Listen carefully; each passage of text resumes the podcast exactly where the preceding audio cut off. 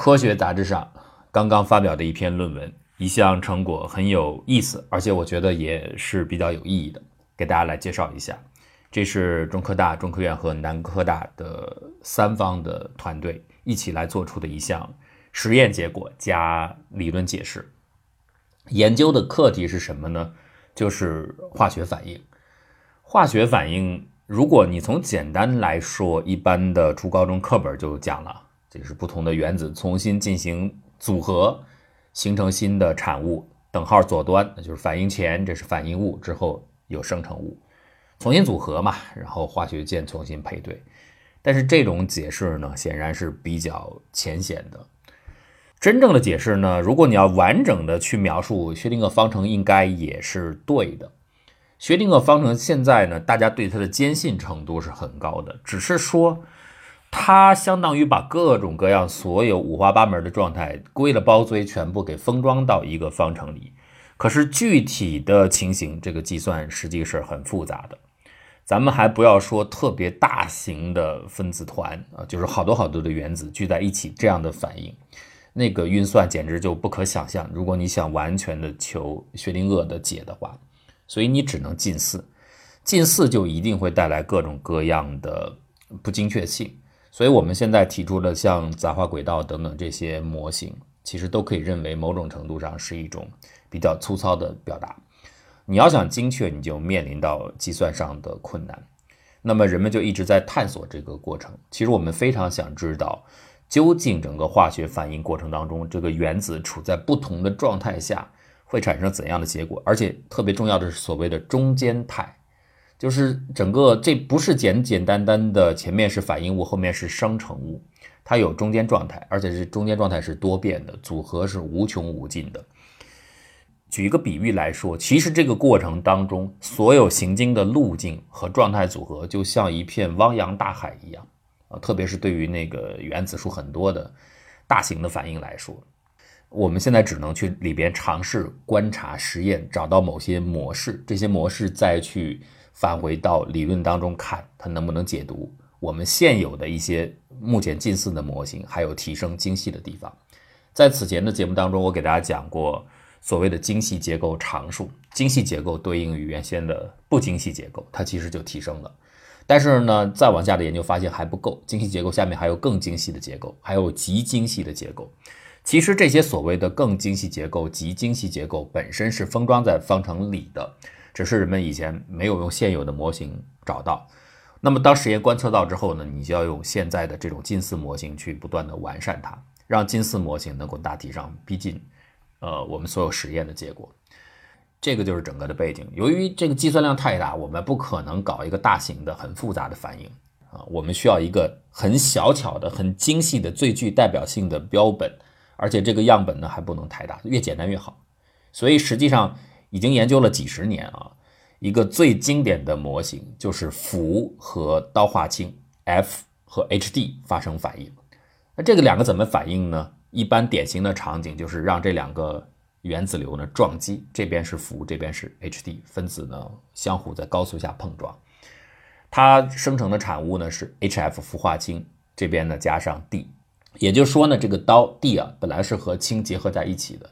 在 F 的撞击下，它被替换掉了，那这个 D 呢就单独的生成了，所以生成物是 HFD，这是一个很典型的反应。人们呢重点观测的是撞击的差分截面，人们可以掌控的是输入端不同的能量，哎，我们就是要在让它在不同的能量下去撞，看看它最后产生的结果有何差异。那这个产物呢会根据你最后的最后状态和中间状态。有很多不同的表现，这个看你的不同的组合了。如果你只是看最后的结果呢，太简单了，就是 HFD，就是做了一个替换而已。但是实际上中间产生的各种各样的情况，就像我刚才那个比喻，像一个大水壶，甚至更大的像一片海洋一样，你可以做各种各样的探测。好，我就控制它的输入能量。再精细的来说，我们还可以控制氢分子的激发态。但是氢分子呢？H2 或者是 H2 的某个同位素的替换啊，这里边也有用氯啊等等做这种小分子的撞击的，嗯，但是这个 FHD 生成 HF 加 D 这个模式最常用。氢呢不太容易处在激发态，因为它没有极性，大概只能用拉曼激发，用激光来做。还有一个我们可以来表示的是它的旋转态，就是一个是旋转态，一个是激发态。激发态我们用 V 来表示，旋转态我们用 J 来表示。所以 V、J 的不同组合就代表了不同截面。所有的这些实验其实就是要深入到更精细的过程、更精细的结构，就是要做的越细越好，最好是能到深入到化学反应的量子级过程。量子级的过程，你要研究它其实很困难。首先，它是大量事件的同时发生，几乎在瞬间发生了很多很多事情的结合，你要慢慢的把它分辨出来，这是很困难的。第二个呢，是这些发生的中间过程速度又特别的短暂，所以要求我们提高精度。那么这项研究呢，其实它就是用一个以前没有的高分辨率，用非常高速的采样的装置，把实验的结果拟合出来。在这种更加精细的图案当中，你会发现一些奇异的模式，就他们找到了一个独特的模式。那你看到那个图像呢？你首先会看到像水波一样啊，就是一个平静的水面滴入一滴水，或者掉进一个垂直坠入的石头，会荡起层层涟漪，而且确实越往外侧啊，那个涟漪越细。这个一圈一圈的水波结构呢，其实就是我们实验录得的所有的数据。呃，那个角度代表西塔，就是你的反应物生成反应之后生成的出射的角度。然后速度呢，就是整个圈状的半径。这样呢，你画下来就会看到一圈一圈的不同的西塔和不同的 radius 半径代表速度，它的这个一个环状的结构。但是它之所以能够被看到，会形成一个圈状的波起，就形成一个波峰，这是对应于不同的 v 和 j 的组合情况。就是当它到了特定的值的时候，它会激发起来。对氟化氢来说，我们就会录得这样的一个形态。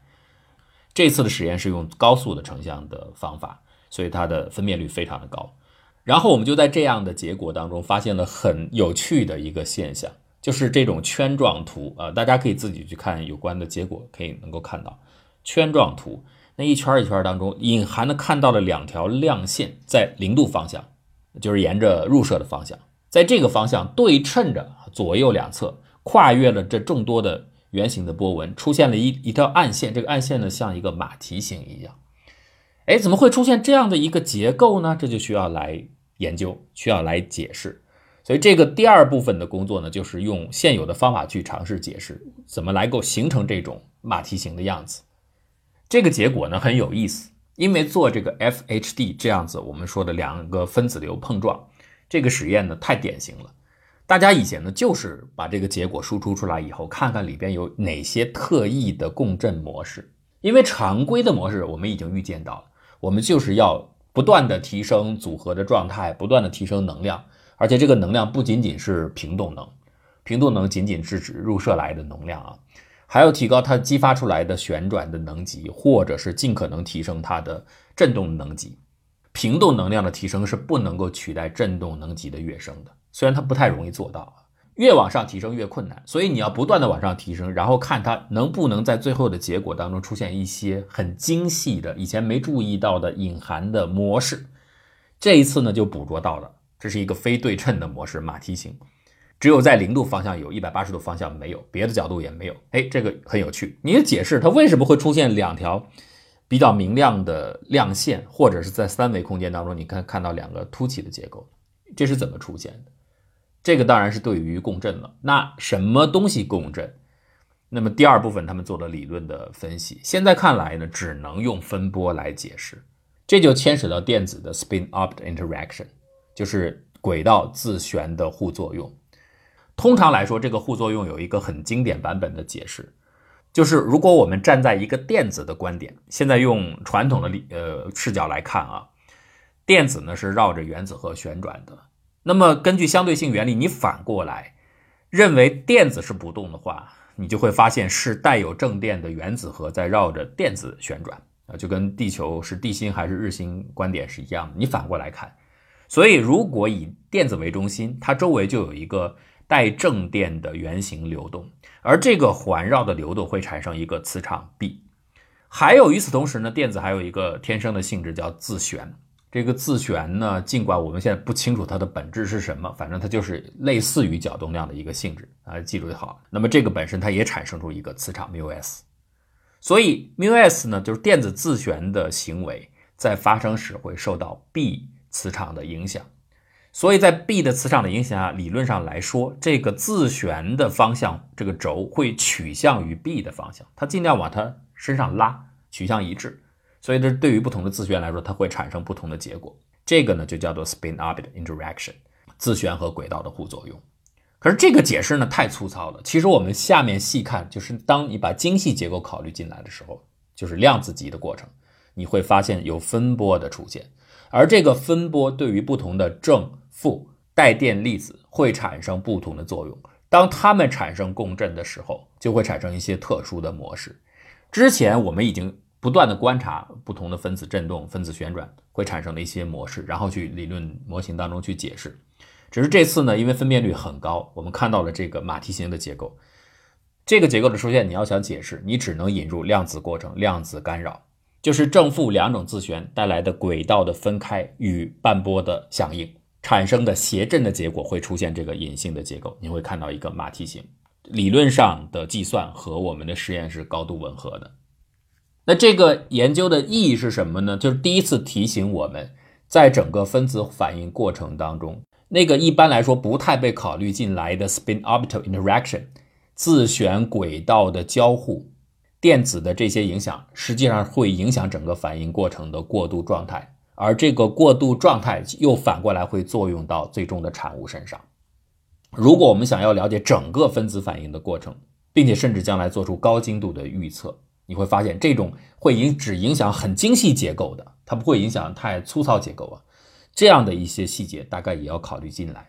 而类似于这样的隐含的模式，随着我们不断的测量技术的进步和激发技术的进步啊，激发技术本身也很难啊，这是他们这个团队呃了不起的地方。这些技术的进步才会让我们观测到越来越多的独特现象，反过来再作用到模型当中，提出更有效的并且可以实际应用的模型。